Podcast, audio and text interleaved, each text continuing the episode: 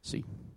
Mateo capítulo 6, versículos desde el 6 hasta el 15 y también estaremos leyendo en el próximo capítulo, capítulo 7, Mateo capítulo 7, versículos desde el 7 hasta el 11. Usted diga amén cuando lo tenga. Yo estoy leyendo en la nueva traducción viviente, Mateo capítulo 6, versículos desde el 6 hasta el 15. Dice, pero tú cuando ores, apártate a solas, cierra la puerta detrás de ti y ora a tu Padre en privado. Entonces tu Padre que todo lo ve, te recompensará.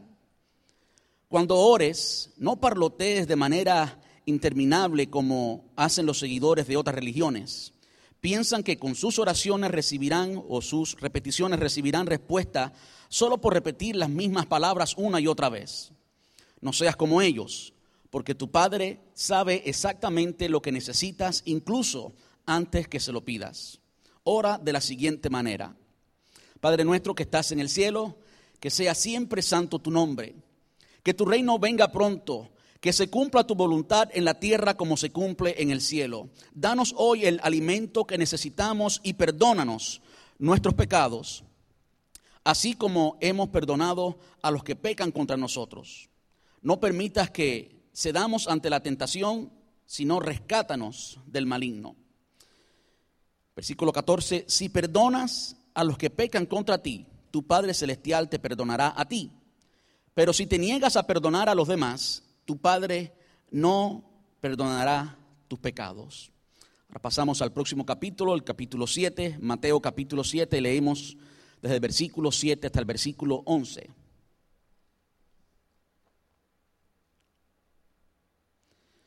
Dice, sigue pidiendo y recibirás lo que pides. Sigue buscando y encontrarás. Sigue llamando y la puerta se te abrirá.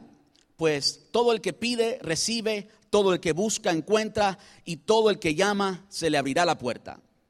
Ustedes, los que son padres, si sus hijos le piden un pedazo de pan, ¿acaso le dan una piedra en su lugar? ¿O si les piden un pescado, les dan una serpiente? Claro que no. Así que si ustedes, gente pecadora, saben dar buenos regalos a sus hijos, ¿cuánto más su Padre Celestial dará buenos regalos a quienes le pidan? Entonces, Ayúdenme a orar. Amante Rey, te damos muchas gracias. Gracias por habernos dado la oportunidad de entrar ante tu presencia y adorarte. Y sentir, Señor, tu abrazo, tu amor, tu cariño, sentir tu afecto, sentir cuánto, Señor, tú nos amas. Te damos muchas gracias por ese gran privilegio, Dios.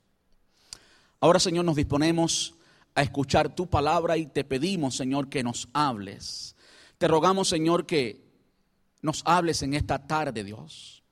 Que abras nuestros corazones, que quites toda distracción, todo obstáculo, todo lo que pueda impedir de una forma u otra que nos distraigamos y que no prestemos atención a tus palabras. Quítalo en esta hora, Señor.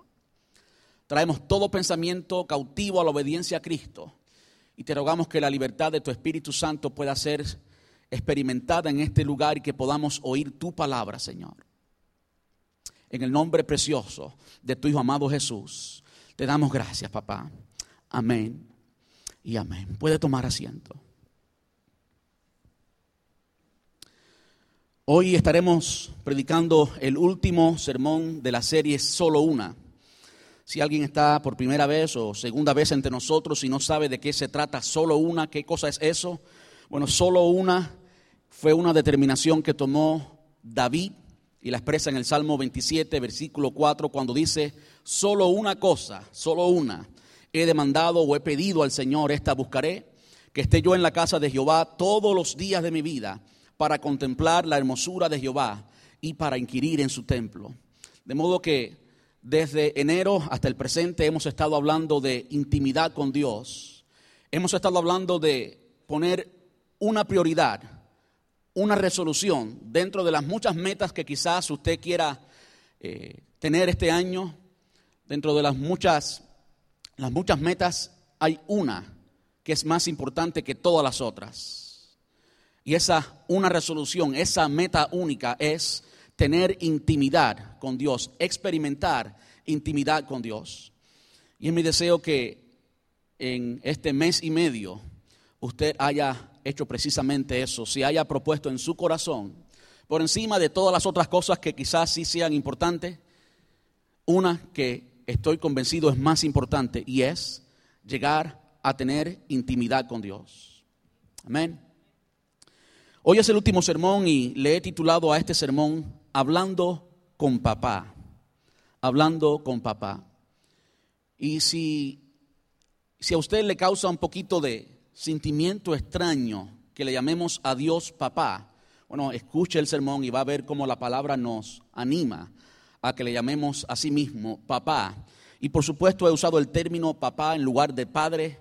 Eh, creo que para la mayoría de nosotros cuando hablamos de padre, eh, por supuesto significa lo mismo que papá, pero en un tono eh, quizás más de respeto, pero al mismo tiempo menos íntimo. Y sí, Dios es nuestro Padre, incluso el texto que vamos a leer hoy dice Padre, pero yo en el título de mi sermón le he titulado Papá porque quiero acentuar, quiero hacer énfasis en la intimidad, quiero hacer énfasis en que ese Padre todopoderoso, supremo, soberano, santo, es al mismo tiempo nuestro papito, nuestro papá.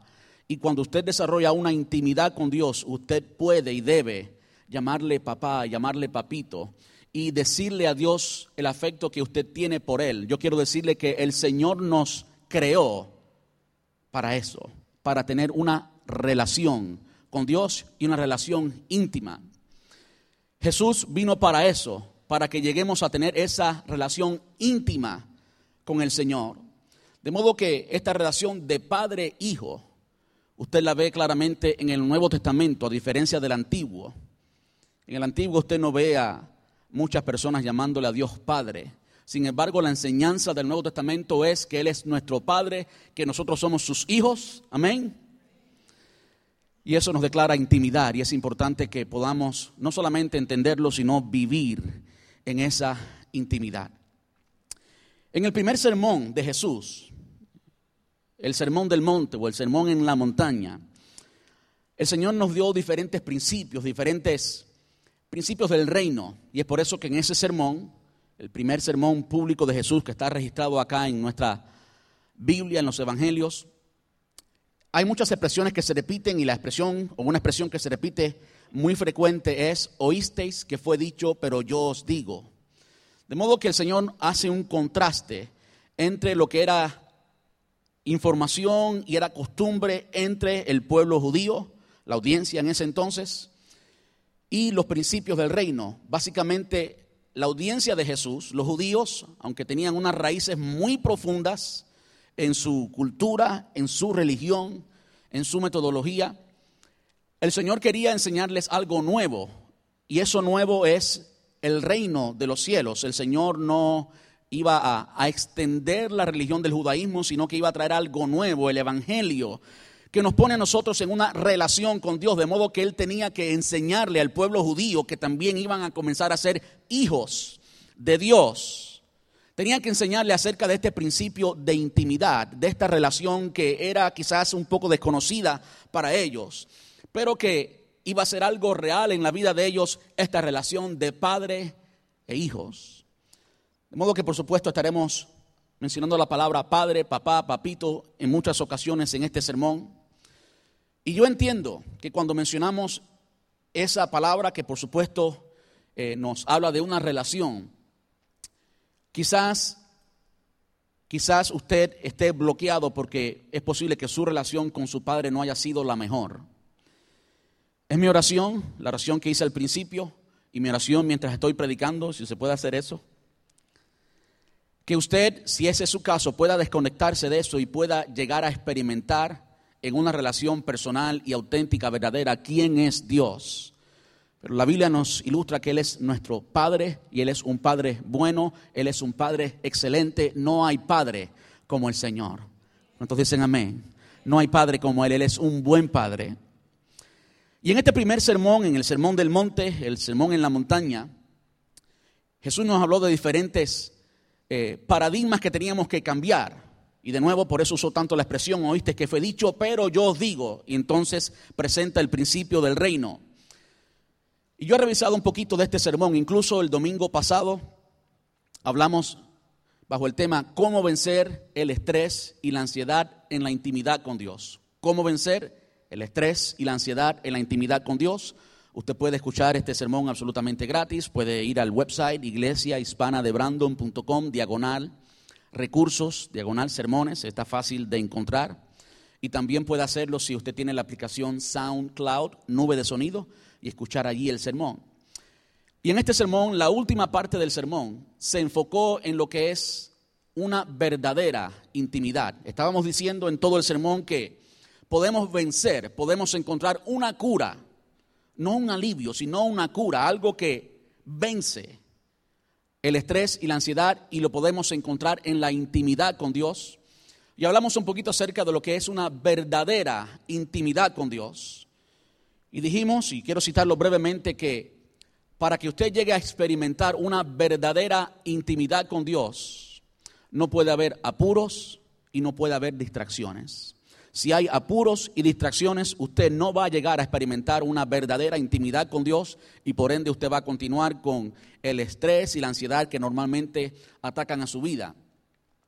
Pero cuando entramos y llegamos a experimentar, no a saber, sino a experimentar una verdadera intimidad con Dios, en esa intimidad con Dios usted va a vencer el estrés y la ansiedad.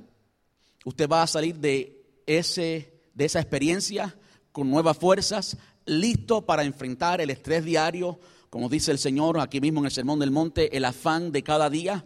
Usted va a estar equipado para enfrentar ese afán de cada día y el estrés que venga a su vida. Si usted ha tenido una verdadera intimidad con Dios.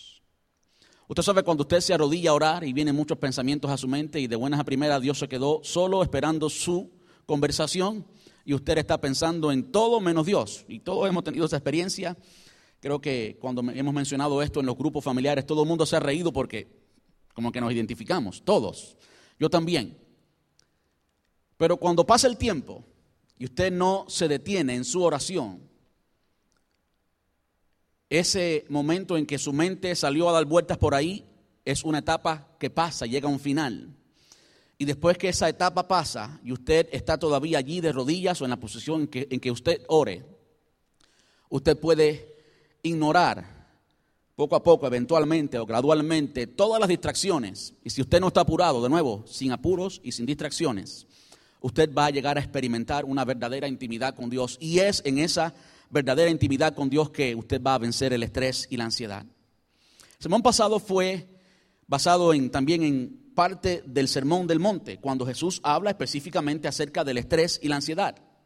Y el sermón de hoy también tiene raíz en ese sermón, el primer sermón de Jesús, el sermón del monte. Y yo revisé los subtítulos de este sermón y veo cómo el Señor trata con cada una de las áreas de nuestra vida y pone los principios del reino en esa área de nuestra vida. Qué preciosa es la palabra de Dios.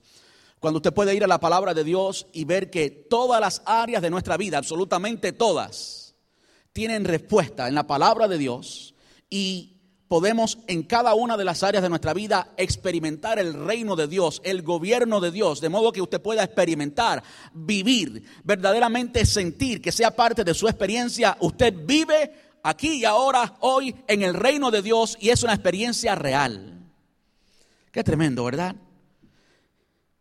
Esos subtítulos, él habló de las bienaventuranzas y las bienaventuranzas es, simplemente decir quién es verdaderamente feliz. El mundo tiene un concepto de quién es feliz y generalmente tiene que ver con quien tiene bienes, demás y demás.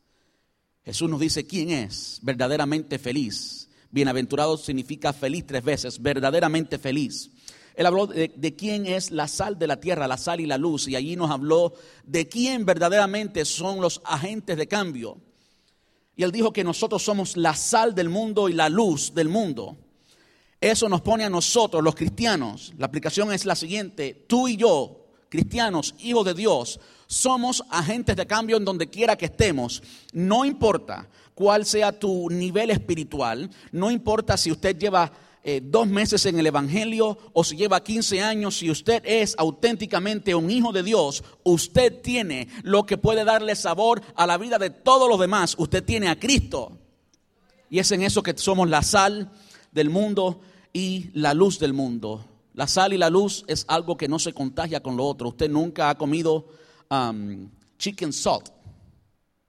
Usted come salty chicken. Yo sé que eso es en inglés. Usted no come sal con sabor a pollo. Usted come pollo salado quizás. Pero no, lo que quiero decir es que quien absorbe la sal es todo lo otro. Pero la sal nunca se contagia con el sabor del otro. La sal es quien cambia lo otro. Y así pasa con la luz. Por más oscuridad que usted traiga a este lugar, si esa luz está prendida, no hay suficiente oscuridad para apagarla. La luz siempre va a vencer la oscuridad. Amén. Y el Señor habló de eso, habló del enojo, muy importante, de emociones que son importantes en nuestra vida, cómo manejar el enojo. Habló del adulterio y el divorcio. Tremendo. Un área muy importante en la vida de cada uno de nosotros. Habló de la venganza y del amor a los enemigos. Y entonces habló de lo que hemos leído hoy, cómo orar. Todos conocemos la famosa oración del Padre Nuestro. Hoy vamos a hablar, por supuesto, de esto.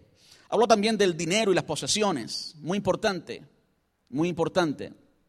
Cómo manejar el dinero, habló del afán y la ansiedad, lo que vimos la semana pasada, cómo no juzgar a los demás y no tener esta mentalidad de que todo el mundo, y pues sentarnos en la silla de Dios y es un sentimiento que va a amalgar tu vida, tu corazón, cuando tú comienzas a mirar a los demás y ver las faltas de los demás, mirar al hermano, mirar al pastor. Pero ¿por qué no dijo esto? ¿Y por qué hace esto? ¿Y por qué hace aquello? Y el hermano que mal me cae. Y el, el enemigo envenena tu corazón si usted se sienta en la silla de Dios porque allí solamente puede estar el Señor.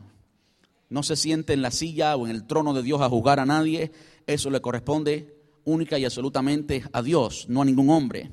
Habló de la regla de oro, cómo debemos tratar a los demás, cómo queremos ser tratados. Habló de la puerta estrecha de verdaderos discípulos, de aquellos que son falsos, de los que dicen ser y no son. Ahí está, nunca os conocí, todos conocemos ese pasaje. Y al final lo terminó con la parábola de los cimientos.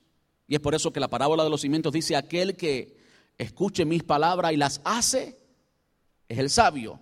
En otras palabras, el que practica todo, toda la verdad expuesta en el sermón del monte, no es el que practica todos estos principios del reino, va a tener su casa edificada sobre la roca, va a estar firme, va a tener un fundamento sólido, su hogar va a estar bien. Me interesa que ambos, el necio y el sabio, estaban edificando qué? Su casa.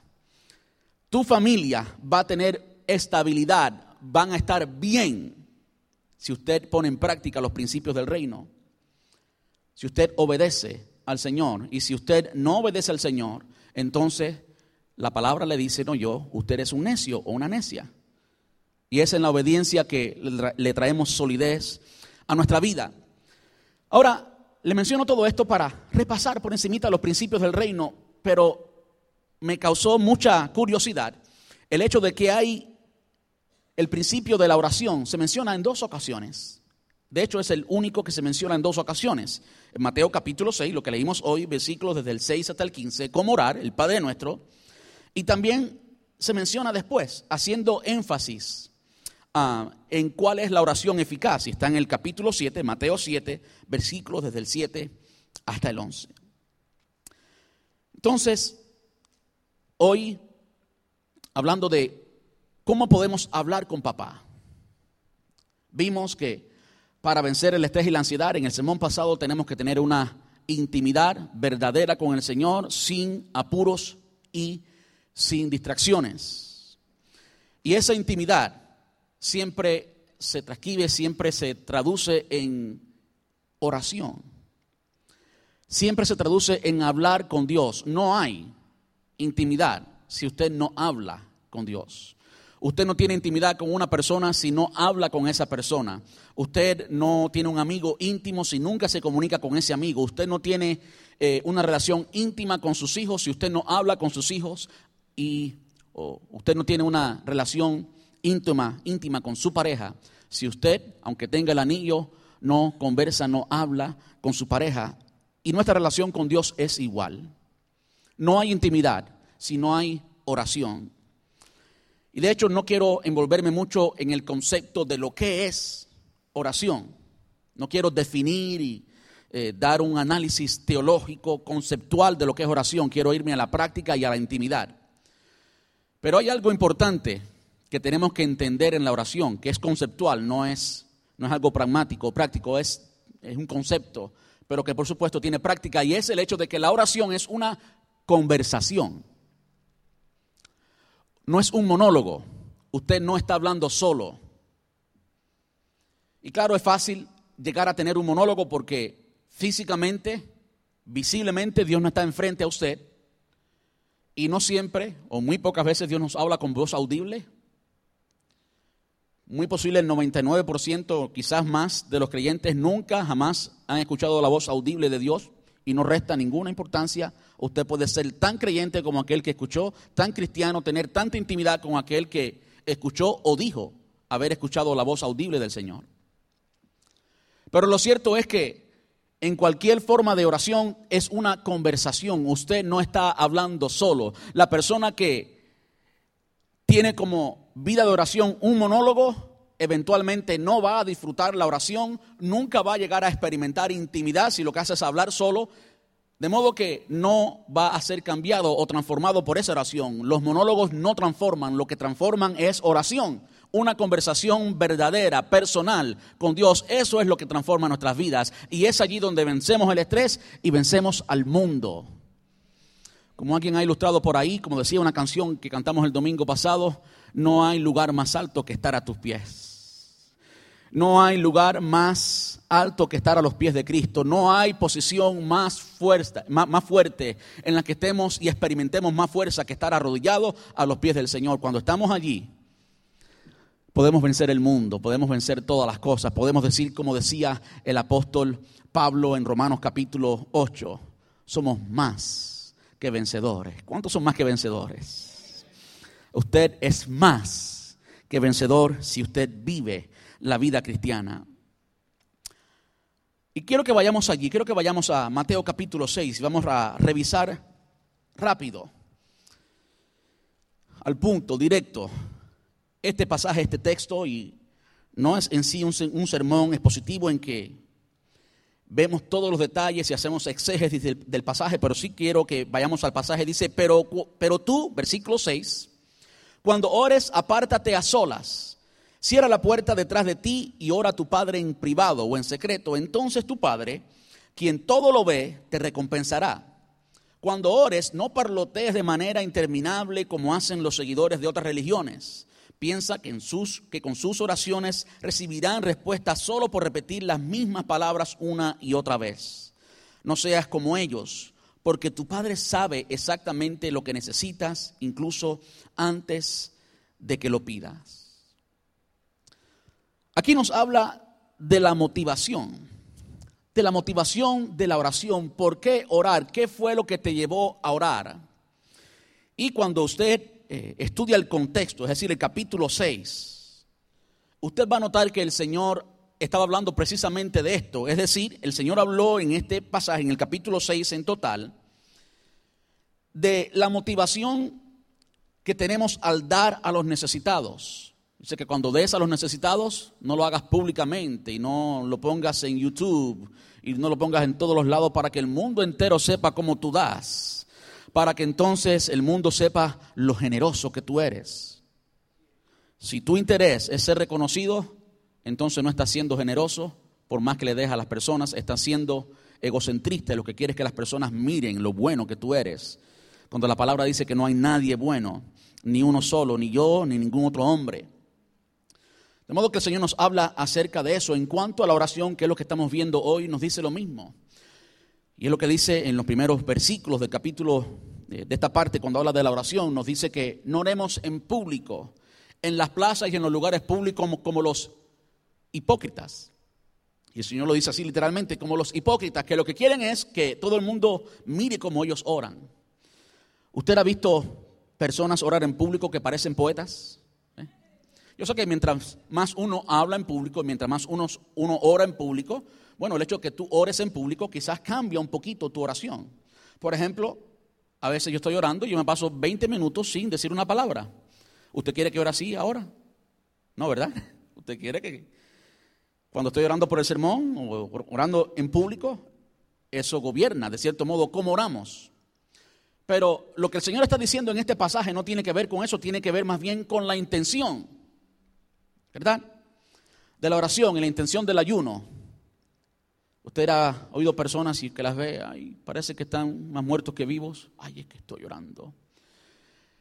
Y la única intención o la única razón por la cual no se han lavado la cara, no se maquillan las mujeres o no se arreglan, no se visten, no se peinan, es para que sea proyectada una imagen de santidad.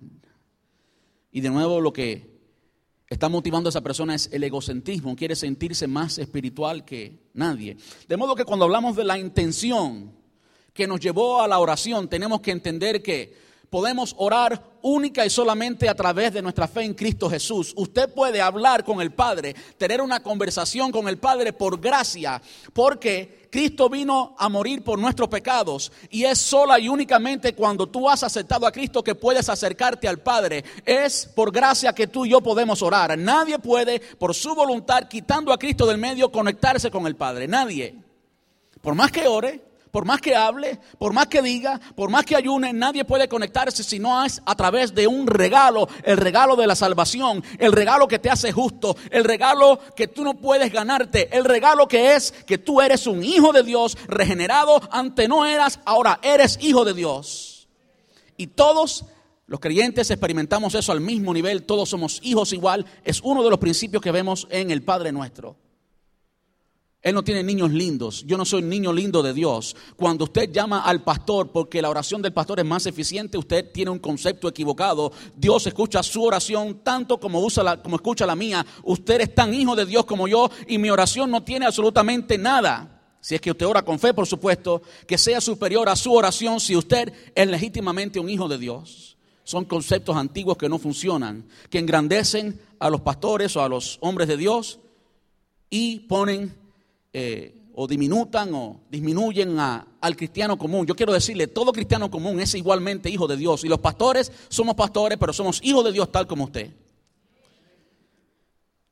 La intención que tenemos al orar debe ser única y exclusivamente intimidad con Dios. No debe ser que las personas sepan lo bueno que tú oras. De nuevo, si vamos para atrás a los poetas oradores, yo digo, esa persona orará así en privado oh excelentísimo Padre Celestial, y you know, no, no quiero, yo no soy tan um, elocuente como para eh, esas oraciones, pero yo he escuchado oraciones que digo, wow, ni José Martí, el apóstol cubano que escribía muchos poemas, ni, ni, todos los otros poetas, eh, oraba así. No es para impresionar a nadie y tampoco es para pedir. Y es algo que vamos a ver en, el, en la oración el Padre Nuestro no es solamente para pedir. El objetivo principal de la oración es intimidad con Dios. Es una relación. Si usted, si su oración se ha caracterizado por cada vez que usted se arrodilla, tiene una lista y termina la lista y se acabó la oración, usted vive una vida de oración, perdóneme, pero vive una vida de oración miserable. Y eso va a dictar cómo es su vida espiritual. Una vida espiritual miserable es una vida espiritual caracterizada por una oración de una lista. Todo en la lista, y no estoy criticando la lista, es importante por cuestiones de la memoria. Los que me conocen bien quizás se estén riendo. Para una memoria infiel, una de papel, una lista es importante y es buena. Pero es un por ciento muy pequeño de tu oración. la verdadera oración es una oración de intimidad y eso es lo único que usted persigue cuando usted está orando. Intimidad con Dios. Y si en esa intimidad con Dios, si hay intimidad, si hay una verdadera relación, si el Señor está interesado, Él quiere oír, Él, está, Él quiere que tú le digas tus peticiones, tus necesidades, tus deseos. Él quiere escuchar eso, pero eso es parte de, eso no lo es todo. Número dos, una verdadera intimidad con papá. Una verdadera intimidad con papá. Miren cómo dice el versículo 9. Jesús le dijo, oren de la siguiente manera. Padre nuestro que estás en el cielo, que sea siempre santo tu nombre, que tu reino venga pronto, que se cumpla tu voluntad en la tierra como se cumple en el cielo. De modo que ahí nos habla de orar al Padre. Y por supuesto, Padre nos habla de una relación y de una relación íntima. De nuevo, yo intencionalmente le he llamado papá. Y si usted se pregunta, bueno, usted está siendo irrespetuoso, ah, no necesariamente. Hay personas que quizás quieran dar una imagen que tienen intimidad con Dios y por eso le llamen papá. Hablando de papá, hay pastores o hay personas que se llaman más que pastores, para no decir otro título, y le encanta que le digan papá. Y yo digo, qué cosa más extraña. Yo tengo un hijo varón y una hija hembra y no soy padre de más nadie. Sí, quizás usted me vea como un padre espiritual y demás y demás, pero llámeme pastor mejor si quiere llamarme un título. No me llame papá. ¿Eh? Eh, nadie me llama papá, no, no, no es problema, ¿ve? Pero quiero que veamos en la palabra de Dios cómo es que sí podemos llamarle a Dios papá, algo más íntimo, papito. Romanos capítulo 8, vaya conmigo allí, Romanos capítulo 8, versículos desde el 14 hasta el 16. Y vamos a ver aquí cómo exactamente tú y yo podemos decirle a Dios papá. Dice, pues todos los que son guiados por el Espíritu de Dios son hijos de Dios. Todos los que son guiados por el Espíritu de Dios son hijos. Y ustedes no han recibido el Espíritu de los... Eh, que los esclavice al miedo. En otras palabras, cuando usted es hijo, si usted tiene cierto temor de Dios porque Dios es santo, soberano, supremo, Él es Dios pero al mismo tiempo es su padre y el espíritu que usted recibió no es de un esclavo. Ay, cuidado que está el amo. No, no. Usted tiene una relación con Dios y esa relación es de hijo, no de esclavo. En cambio, recibieron el espíritu de Dios cuando Él los adoptó como sus propios hijos. Ahora lo llamamos Abba Padre. Y eso significa papito es un término de intimidad con el Padre, pues su espíritu se une a nuestro espíritu para confirmar que somos hijos de Dios. ¿Sí? En su intimidad, sí que se convierta simplemente en un estribillo y algo sin significado, pero en su intimidad usted puede llamarle a Dios papá. Incluso a mí me encanta llamarle a Dios papá. Gálatas, otra iglesia, en, esta, en la primera, el apóstol Pablo le escribe a los cristianos en Roma, Ahora le escribe a los cristianos en Galacia, otra ciudad. Gálatas capítulo 4, versículos desde el 5 hasta el 7. Gálatas 4, desde el 5 hasta el 7. Dios lo envió para que comprara la libertad de los que éramos esclavos de la ley, a fin de poder adoptarnos como sus propios hijos. Y debido a que somos sus hijos, Dios envió al Espíritu de su Hijo a nuestro corazón el cual nos impulsa a exclamar, incluso dice exclamar, no es ni siquiera decir en voz baja, sino a decirlo con ímpetu, a gritarlo. Eso es lo que es exclamar, o a decirlo en voz alta, no tiene que ser un cubano gritón como yo. Ah, ah, nos impulsa a exclamar, Abba Padre, ahora ya no eres un esclavo, sino un hijo de Dios, y como eres su hijo, Dios te ha hecho su heredero. Qué tremendo. Eso habla de una verdadera intimidad. Usted puede llamarle a Dios, puede llamarle, puede llamarle padre, puede llamarle papá, usted puede llamarle papito. Ahora, hay algo también importante en, en este versículo. Padre nuestro que estás en el cielo, en esta oración, en esta parte de la oración. Y primero habla, sí, de la posición de padre. Usted está hablando con su padre, no está hablando con un extraño, no está hablando con un Dios que no le escucha, no está hablando con un Dios que no se relaciona con usted.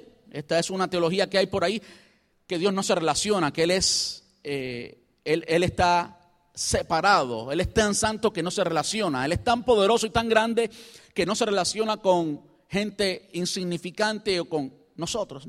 No. Él es su Padre, hay una relación.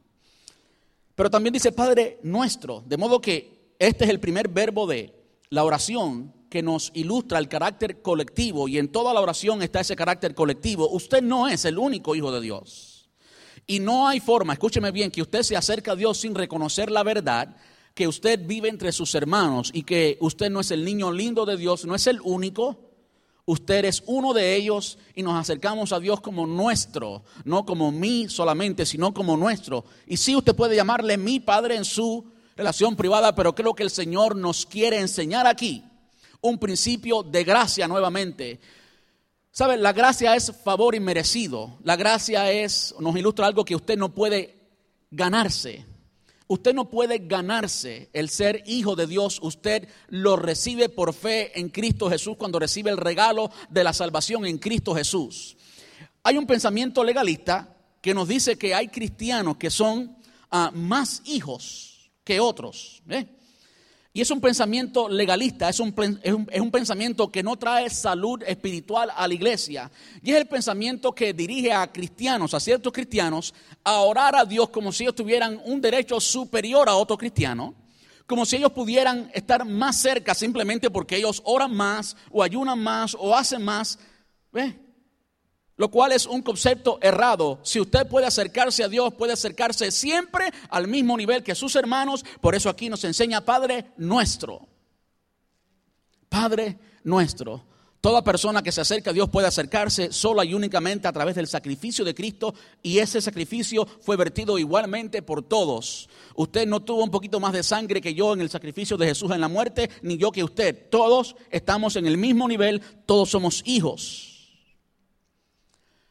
Incluso eso nos habla de la relación con nuestro hermano. Vamos a verlo al final. Por eso no quiero hacer énfasis ahora.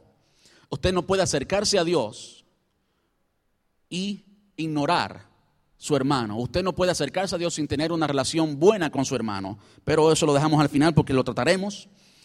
También vemos allí que, aunque Dios es nuestro Padre, y podemos decirle, sí, papá, Él es todavía Dios. Es decir, no te tomes mucha confianza. ¿Ok?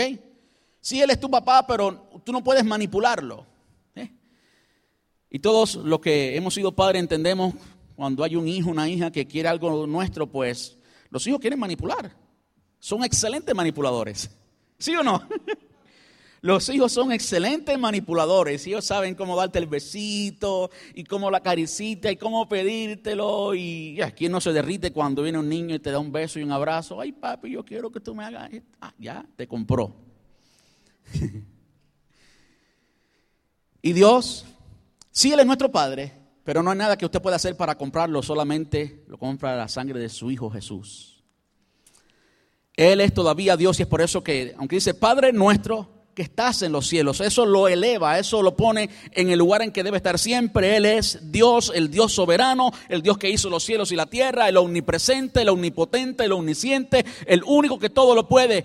Él es Dios, Él es nuestro Padre, tenemos una relación con Él, pero Él sigue siendo Dios y tú un hombre.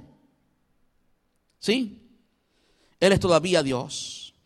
Y después nos habla de una verdadera alabanza. Padre nuestro que estás en el cielo, lo está exaltando, lo está elevando. Que sea siempre santo tu nombre. Santificado sea tu nombre. Y cuando dice santificado sea tu nombre, está alabando a Dios. Y está diciendo algo de Dios que es parte de los atributos de Dios, la santidad innata de Dios, la santidad que tú y yo tenemos, la tenemos porque, de nuevo, por gracia. Cuando aceptamos a Jesús, cuando nacimos de nuevo espiritualmente, el Espíritu Santo vino a morar en nuestra vida, reconocimos el sacrificio de Cristo en la cruz del Calvario, desde ese momento en adelante el Señor nos ve absolutamente santo, nos ve con la santidad del Hijo. El Hijo hizo una transferencia y Él nos transfirió su santidad, su justicia. Fuimos hechos justicia de Dios cuando Él absorbió nuestra culpa y nuestro pecado. La palabra enseña que se hizo pecado por nosotros. Entonces, nosotros podemos alabar a Dios, podemos adorar al Señor solo por gracia. Santificado sea tu nombre. Esto de santificado, sí, por supuesto, nos habla de que Él no se mezcla con el pecado. Nos habla de la santidad absoluta de Dios. No hay pecado absolutamente en Él. Pero el concepto de la santidad trasciende incluso ese concepto de la limpieza o pureza. El concepto de la santidad nos habla que Él es trascendente, que Él va más allá de lo que tú y yo podamos describir de Él. Es por eso que en la palabra encontramos en muchas ocasiones santo, santo, santo.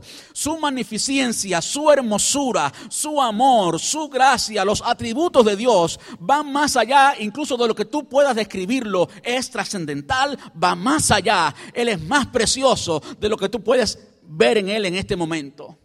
Y es por eso que nuestra relación con Dios nunca es una relación aburrida. Él es santo. Él va más allá de la belleza que yo veo en Él ahora mismo. Él es más bello de lo que yo pueda describir. Él es más.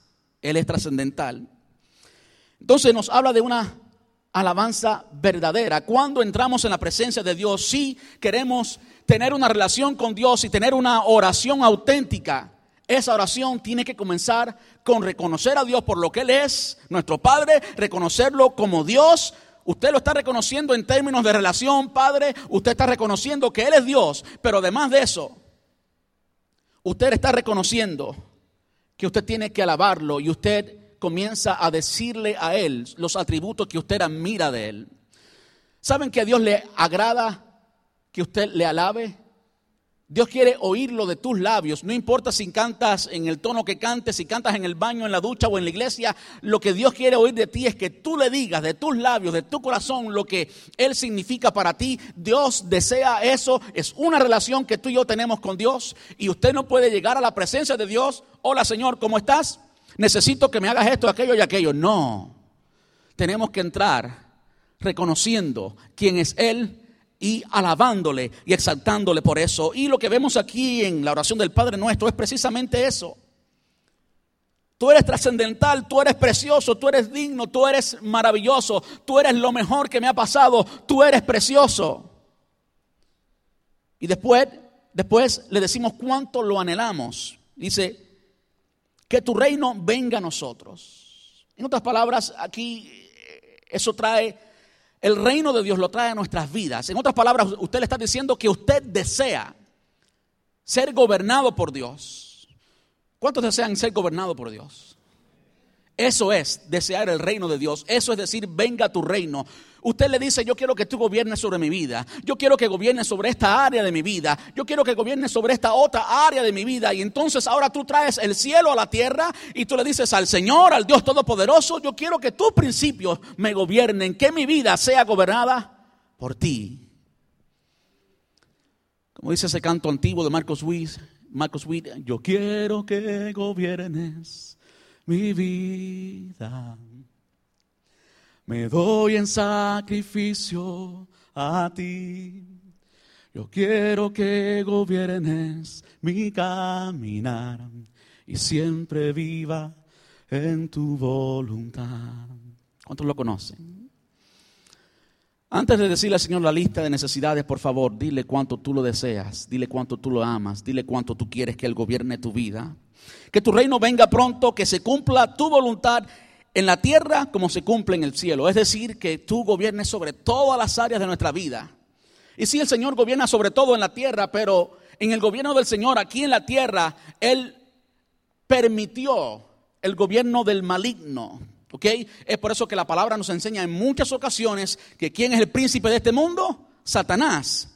Es el príncipe de este mundo. Es algo que el Señor le permitió. Si usted ve mal en la tierra hoy, si usted ve maldad, si usted ve pecado, si usted ve dolor, es porque hay un príncipe que se le ha permitido y ese príncipe a quien se le ha permitido es Satanás y él, él gobierna este mundo. Pero eso no se sale del gobierno de Dios, él gobierna este mundo porque el Padre se lo ha permitido para demostrar la justicia de Dios, para demostrar el contraste entre el reino de las tinieblas y el reino de la luz y para declarar la justicia de Dios cuando el Señor venga en su reino. Hay mucho que podemos decir en cuanto a eso, pero dejémoslo ahí. Usted está alabando al Señor con una alabanza verdadera. Saben que muchas veces la alabanza que escuchamos hoy, hay un, un mini video que yo puse en Facebook, no sé cuántos lo vieron. La alabanza que se está experimentando en la iglesia hoy, en sentido general, muchas veces no es una alabanza verdadera, no es una alabanza bíblica. Usted mira aquí, mire cuántas veces habla de tú, el enfoque es Él, no nosotros. Que sea siempre santo tu nombre, que tu reino venga a nosotros, que se cumpla tu voluntad. Cuando usted analiza muchas de las canciones hoy cristianas, que nos emociona muchísimo, porque estamos en necesidad de Dios y yo entiendo que estamos en necesidad de Dios. Pero si todo lo que yo le canto a Dios tiene como enfoque yo, eh, quizás a mí me guste porque a mí me gusta recibir de Dios, pero no estoy alabando a Dios auténticamente lo que estoy diciéndole a Dios, cuál es el beneficio que yo recibo de Él. Y sí, tú puedes recibir beneficio de Dios, pero el centro de tu alabanza tiene que ser su hermosura, no tu condición. Tiene que ser la magnificencia de Dios. De hecho, si usted entra auténticamente y verdaderamente en la presencia de Dios, todas sus necesidades y todas sus cosas quizás usted ni se acuerde, porque en su presencia todo eso se va. En tu presencia usted a veces no tienes ni que hablarlo, aunque sí es bíblico que lo digamos y lo decimos, pero cuando entramos en la presencia de Dios, nosotros quedamos así y podemos ver la hermosura del Señor. Lo próximo nos habla de qué pedirle. Hemos visto de la intención, hemos visto de que tenemos que alabarle, adorarle, pero ahora llega un momento que si es el momento, después que hemos entrado en su presencia y le hemos reconocido que tú puedes pedirle, Versículo 11, capítulo 6, versículo 11, dice, danos hoy el alimento necesario. La reina Valera dice, danos hoy el pan de cada día. Y perdónanos nuestros pecados, así como hemos perdonado a los que, nos, a los que pecan contra nosotros. No permitas que cedamos ante la tentación, sino rescátanos del maligno. Esto es lo que el Señor enseñó a los discípulos como principios del reino, cómo es que debemos orar y en esta ocasión está hablando de lo que podemos pedirle al Señor. Y claro, aquí está bien reducido. Usted puede pedirle muchas más cosas al Señor y está bien que se las pida. ¿Qué nos enseña aquí? Nos enseña que pidamos los bienes materiales que necesitamos. Usted puede pedirle a Dios acerca de sus bienes materiales. Como vimos el domingo pasado cuando el Señor también en el Sermón del Monte habló de el afán y las ansiedades, me encanta en el versículo 33, capítulo 5, si no me equivoco o capítulo 6, no capítulo 5, capítulo 6, que dice, pero el Señor sabe que tenéis necesidad de todas estas cosas. ¿Qué comeremos, qué vestiremos? Nuestras necesidades básicas el Señor las conoce. Y sí podemos decírselas. Podemos decírselas, a Dios no le pesa escuchar su necesidad. Dios no dice, ay, pero no me digas tus problemas. No, Dios no, Dios no es así. Quizás algún hombre sea así, pero Dios no es así. Él quiere escuchar que tú le digas tus necesidades materiales. Si son auténticamente necesidades, créame, póngala ante el Señor. Yo puedo decirle un poquito de experiencia. Yo me acuerdo cuando tenía un trabajo que no era el más deseable, no pagaba bien, no tenía buenos beneficios, no me permitía tiempo. Y yo le pedí, Señor, dame un trabajo que me dé tiempo para la iglesia, que tenga buenos beneficios y que me pague bien. Y recuerdo que el Señor me dio UPS. Tenía todos los días libres, todos los fines de semana libres. Trabajaba de madrugada cuando nadie me necesitaba, cuando no podía compartir con nadie. Tenía los mejores beneficios que existen en la nación, o que absolutamente gratis, todo para mí y quien fuera mi esposa. Y en ese entonces no estaba casado, no. El Señor respondió mi necesidad y también me pagaba bien. Después le pedí al Señor por otra cosa y también me suplió. Me acuerdo cuando le pedí al Señor por mi hijo, mi esposa y yo perdimos el primer bebé que intentamos tener. Y me acuerdo que en un cumpleaños, mi cumpleaños, yo le dije, mami, yo quiero tener un bebé, yo quiero que me regales un bebé. Y se lo pedí al Señor también. Y vino Alan. Usted puede pedirle al Señor y el Señor escucha. A Dios le encanta que expongamos nuestras peticiones delante de Él. Mira lo que dice también antes de terminar ese sermón. Incluso es la segunda vez que habla de la oración y es el único tema que se repite en el Sermón del Monte, la oración. Mateo capítulo 7. Dice, sigue pidiendo y recibirás lo que pedís o lo que pides. Sigue buscando y encontrarás. Sigue llamando y la puerta se te abrirá. Pues todo lo que, perdón, pues todo el que pide, recibe. Todo el que busca, encuentra. Y todo el que llama, se le abrirá la puerta. Ustedes, los que son padres, y sus hijos le piden un pedazo de pan, ¿acaso le dan eh, una piedra? O si le piden un pescado, ¿les dan una serpiente? Claro que no. Si ustedes, gente pecadora, saben dar buenos regalos a sus hijos, ¿cuánto más su Padre Celestial dará buenos regalos a quienes le pidan? Usted pida sin pena. Dios quiere suplir, es nuestro proveedor y a Dios no le complace, a Dios no le alegra que usted esté en necesidad. Yo no predico la doctrina de la prosperidad o de la super prosperidad y que usted tiene que estar montado en el mejor carro del año. Todo eso es basura. Pero usted tiene un Dios que suple. Usted tiene un Dios que se llamó el mismo Jehová Jireh. Usted tiene un Dios que aquí en la palabra declara que Él quiere suplir tus necesidades. Usted tiene un Dios a quien usted le puede pedir y Él no es de palo. Él tiene oídos que escuchan y Él quiere abrir la puerta y responder a tu oración. Tú escuchas, tú clamas y Él escucha y responde. Amén. Dale un aplauso, ¿sí?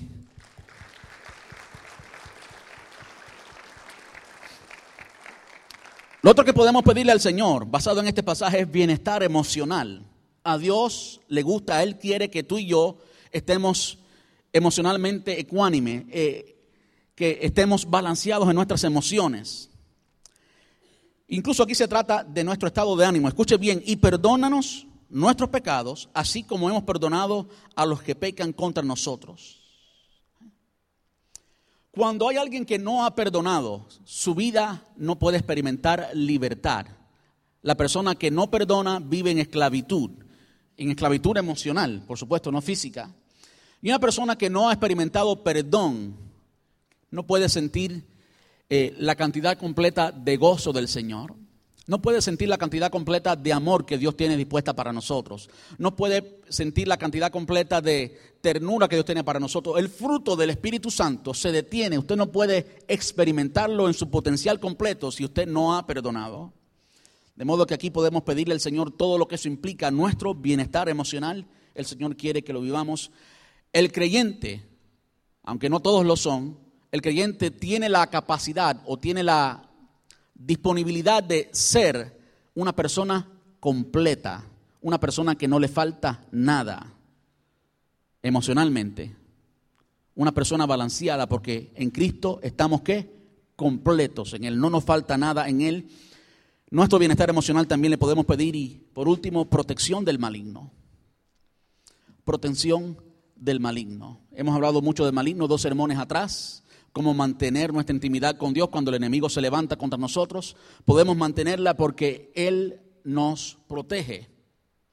Él nos libra de tentación. Dios nunca nos mete en tentación. Dios no tienta a nadie, como dice la palabra. Lo dice claramente. Quien te está tentando no es Dios, es el enemigo. Pero la palabra enseña que Dios da junto con la tentación la salida, no significando que Él nos tienta, sino que Él da la salida con esa tentación. Él, él le da el ok para que Satanás pueda tentarnos. Si Dios no le diera el ok, Satanás no pudiera tentarnos. Entonces, desde ese punto de vista, Él nos da la tentación o da la posibilidad a que Satanás nos tiente, pero Él no tienta a nadie. La Biblia nos dice esto, pero lo bueno es que junto con la tentación viene la salida. Y Él no permitirá, así lo dice la palabra, Él no permitirá que seamos tentados más de lo que podamos soportar. De modo que ante, tanta, ante cada tentación hay una respuesta de Dios y la respuesta es que tú puedes vencer la tentación. Si usted está enfrentando un, un pecado, si usted está enfrentando una oferta del enemigo, por buena que luzca, usted puede vencerla. Amén. Usted puede vencerla y esa debe ser nuestra oración. Cuidar nuestra vida espiritual, cuidar que no seamos afectados por el maligno. Somos libres del maligno cuando somos hijos de Dios, pero si Él te ah, agrede, si Él se enfrenta a ti, tú puedes pedirle al Señor por protección y conociendo siempre que Él nos da la salida y que podemos vencer cada tentación. Ahora, cuando hablamos de los ataques del enemigo sobre nuestra vida, dijimos algo que es importante y es lo siguiente, que los ataques del enemigo no son eternos. Tienen un principio y tienen un final. El final es cuando usted los vence. Cuando usted los vence, Él tiene que irse. Y vimos en el mismo contexto hace tres domingos atrás que cuando lo vencemos, Él tiene que irse, pero Él regresa.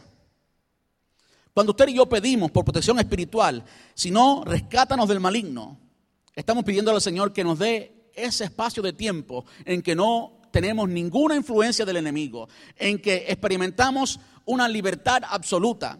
¿Saben cuando estamos luchando contra el enemigo? Tenemos la libertad de Dios, la tenemos. Pero quizás usted no tenga esa libertad absoluta porque está peleando. Y una ilustración que yo he usado en los grupos familiares es que si alguien me empuja a mí, ¿eh? se levanta alguien como Joel, de seis pies, o nuestro hermano Timoteo, y me, me, hace, me hace fuerza, yo no puedo correr en ese momento, porque Hay una presión sobre mí. Si no tengo esa presión, entonces yo puedo correr, brincar, hacer todo lo que quiera. Tengo una libertad absoluta. Lo que está pidiendo aquí es que cuando el Señor no permite los ataques del enemigo, experimentamos esa libertad absoluta, nos rescata totalmente del maligno y disfrutamos la vida cristiana a lo máximo. Por cuarto punto y por último punto, en la intimidad con Dios, tiene que haber intimidad con los hermanos. Si no hay intimidad con el hermano, no hay intimidad con Dios. Y eso lo vemos en el versículo 14, Mateo capítulo 6, versículo 14 y 15.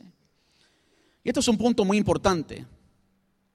No es sorpresa para mí que el Señor hable de esto una y otra vez. Incluso dentro de la oración, Él lo dice una y otra vez. Dentro del capítulo 6 y del Sermón del Monte, Él lo dice una y otra vez. La importancia y la necesidad del perdón y el perdón por las personas, por nuestros hermanos. Dice, versículo 14, si perdonas a los que pecan contra ti, tu Padre Celestial te perdonará a ti. Pero si te niegas a perdonar a los demás, tu Padre no perdonará tus pecados. De modo que no hay intimidad con Dios, hablando de la intimidad con Dios en la oración, si no hay perdón. No hay intimidad con Dios si no hay perdón. No hay buena intimidad con Dios si no hay buena intimidad con el hermano. Lo opuesto es un cuento que, que nos hemos creído. Lo opuesto nos dice que tú puedes estar peleado con tu hermano, con tu hermana y experimentar esa intimidad con Dios extraordinaria. No es cierto. La palabra clara en decirnos que si traes tu ofrenda al altar, y eso nos habla de intimidad, llegarnos, acercarnos al altar de Dios, y allí te acuerdas que tu hermano tiene algo contra ti, ni siquiera tú contra tu hermano, sino tu hermano contra ti. Primero ve y reconcíliate con tu hermano. Saben, a mí me ha tocado hacer eso. A mí me ha tocado hacer eso. Y las veces que alguien me ha fallado, quizás lo más difícil que he tenido que perdonar en mi vida, no quiero contarle la experiencia, pero fue una experiencia fuerte. Fue una experiencia fuerte en que me trataron injustamente, me votaron de un lugar injustamente. Yo tuve que perdonar eso. Y hoy se los digo como historia, porque no se me olvida, por supuesto, es parte de la historia, pero no siento nada en mi corazón, mi corazón está limpio. Y porque mi corazón esté limpio, no siento nada malo, por supuesto, puedo acercarme a Dios. No puedes experimentar intimidad con Dios si tu hermano tiene algo contra ti. Entonces, hoy que terminamos la serie, solo una.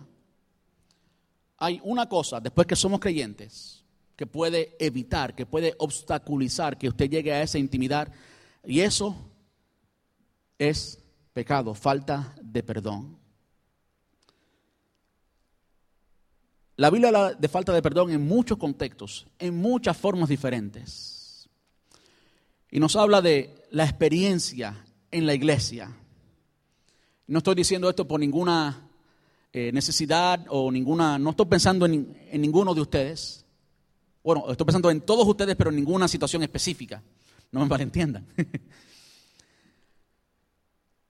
si usted no perdona, usted no puede seguir adelante. Si usted no perdona, usted no será eficiente en el ministerio. Si usted no perdona, usted no podrá ser eficiente en su vida personal. Si usted no perdona, usted no experimentará intimidad con Dios y todas las puertas inmensas del cielo que están abiertas para nosotros, todos los recursos de Dios que están abiertos para nosotros se cierran simplemente porque usted no extiende el perdón. Les voy a decir por qué. Porque si usted no tiene la capacidad de extender lo que usted ha recibido, entonces usted no es digno. Si usted compara lo que cualquier persona le pueda hacer a usted, eso jamás se va a comparar. Y déjame decir qué significa eso. Algo comparativo es uno con dos, con tres o con cuatro, hablando de números. Algo comparativo en cuanto hablando de peso es un kilogramo con, con dos kilogramos, con diez libras. Pero usted no puede comparar uno con un trillón, como que la escala se pierde. ¿eh? Lo que usted le pueda perdonar a cualquier ser humano, aunque hay muchas cosas duras y difíciles de perdonar, y yo acepto eso y respeto a aquellas personas que tienen que perdonar algo grande. Pero aún así, eso no se compara con lo que Dios te perdonó a ti. eso nunca se compara con todo lo que Dios nos perdona a nosotros. Por eso, antes de entrar en la intimidad con Dios, usted tiene que perdonar y extender a sus hermanos en la fe, a otras personas, lo que Dios, el Dios santo, poderoso, soberano, omnisciente, omnipresente, eterno, le perdonó a usted.